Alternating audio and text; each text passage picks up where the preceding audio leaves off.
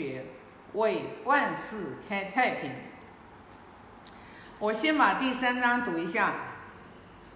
子谓子建：“君子哉若人！汝无君子者，斯焉取斯？”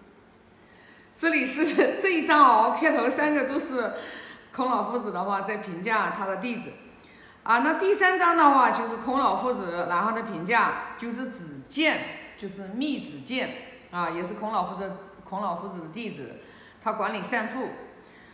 他说：“哎呀，密子建这个人呀，真的是一个君子呀。”他说：“鲁国如果没有君子的话，那么这个人他又怎么能成为君子呢？就是他这个人的这个人的道又是从哪里学来的呢？”那密子建这个人的话，我就给大家分享一下啊，我知道。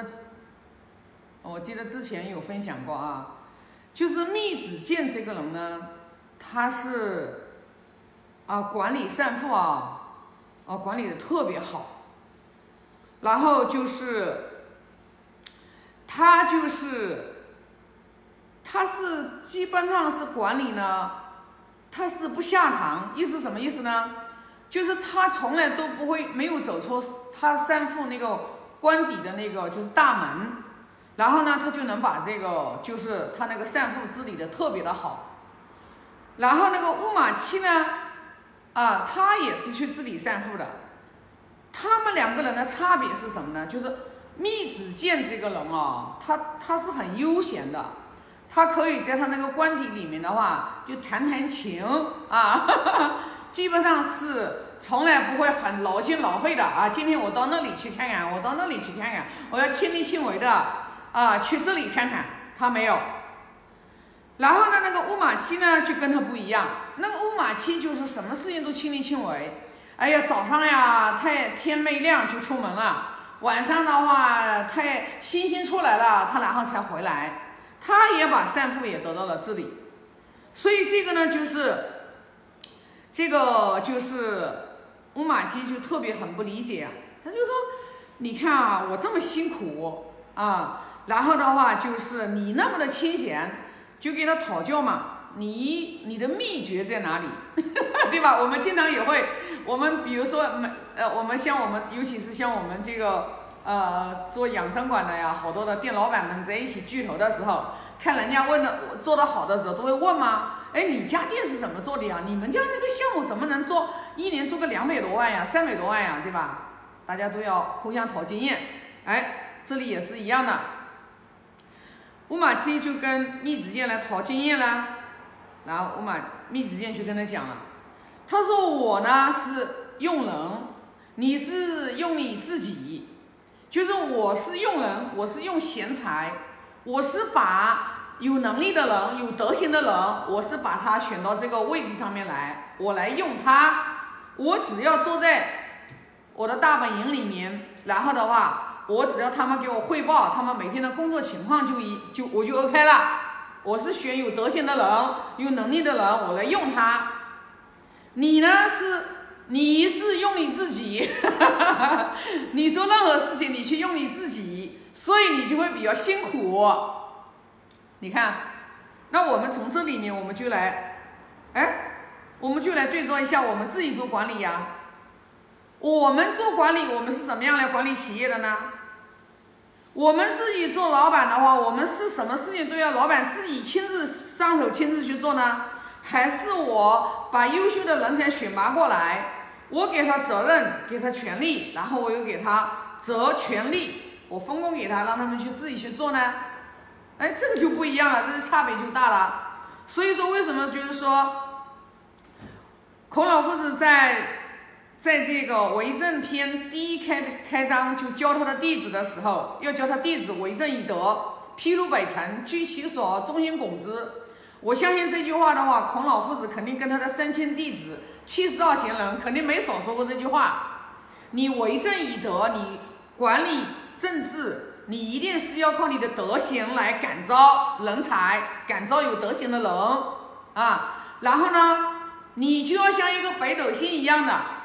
你在那个位置上面，你做北斗星，你不能到处跑来跑去的。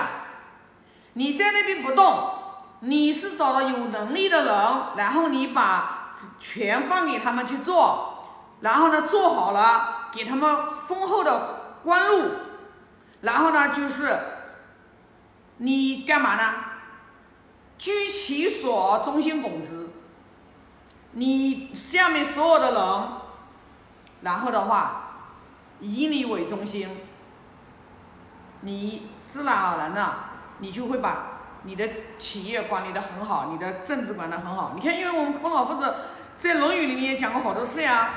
他说：“你看那个，就在讲尧舜禹汤嘛，啊，文武周公，他们为什么能把能把这个就是国家管理的那么好？你看那个舜帝，舜帝他只用了五个人，用了高尧，高尧就是管专门管司法的。”啊，就用了五个贤臣，舜帝就把这个管理起来了。你看那个武王说了，周武王，周武王说他用了十个人，十个人里面有九个男的，有一个女的，也就他是用了，相当于是用了十个人，他就把天下治了。那我们现在，那我们现在不用管国家，我们现在尤其是像我们学《论语》的，尤其是像领导人，我们来学《论语》的，就是你。属于自己是一个企业的一个老板呀，或者是，呃，属于企业的一个高管呀。那你在管理你下属的时候，你是如何来管理他们的？你是不是要靠你自己的德行？所以说呢，就是为什么说人生，我今天早上我还分享了，我说人生其实是有次第的。一个人如果说自己的德行，就是。你德行是指呢？我们现在最基本的，我们就讲的是八德：孝悌忠信礼义廉耻。这个八德，八个德行，你去对照你自己。你天天去对照你自己的时候，你就会发现我们的差距太大了。那我们最起码没关系。我们第一个，我们要努力工作的同时，这是我们必须人人要去做的。但是努力工作的同时，如果我们不把文化，我们不把就是说学习圣贤教育。如何来学习为人处事？你跟领导相处，你也不知道怎么相处；你跟下属相处，你也不知道怎么相处；你跟朋友相处，你也不知道怎么相处。你看人也不会看，你一天到晚判断人都是错误的，那你怎么行啊？那你这个太可怕了，你知道？嗯，太可怕了。你去看，今天早上我我就是也参悟了，就是《孔子家语》里面。孔老夫子为什么批评子路的一句一那一章？子路下面的人在干活啊，大家都是那个时候也没得什么吃的嘛。子路就用他自己的俸禄，然后去买粮食呀，然后去呃给他下面的这些就是下面的这些子民，因为他管理的一个地方嘛，呃相当于县官嘛。然后孔老夫子知道了这件事情之后，就很严厉的就批评了子路，他不应该这样做。哎，子路就非常的不理解，哎，为什么呀？我下面的人没得吃，他们饿的不行，我把我自己的府库里面的粮食给他们吃，这难道不对吗？孔老夫子就说了，他们是在为国家，就是在为这个，就是呃搞水利、治理国家，他们的粮食比较贫乏的时候，你为什么不申请向国君申请，让国家来放粮赈粮，来济治这些救济这些老百姓？你子路自己的话去救济这些老百姓，你是买恩，老百姓就不会想着国君的好，就想着你子路的好。孔老夫子就跟他讲了，你作为一个地方的地方长官，你没有让老百姓记住你国君的好，而是让老百姓记住了你这个长官的好。也就是说你在中间，上面有国君，你是中间的，你下面有老百姓。老百姓只看到了你指指路的好，你没有看到他鲁国国君的好，那你你这个做法就是不对的。哎，孔老夫子句啊，你这样子的话，你就一个人带着老百姓，老百姓不敢念上面的国君，而敢念自己的地方长官，就是这个指路，他其实他就是他的动机是不良的，因为只有他指路是对国君忠。老百姓感恩国君的好，这个才符合人人的关系和理智。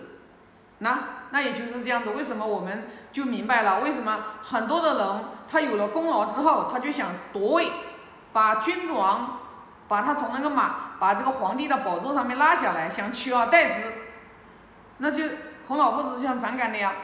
那我们现在也是一样呀。你看我们现在管理企业，每家企业里面有几个很优秀的骨干的时候，就觉得自己哎呀，然后能力特别的强。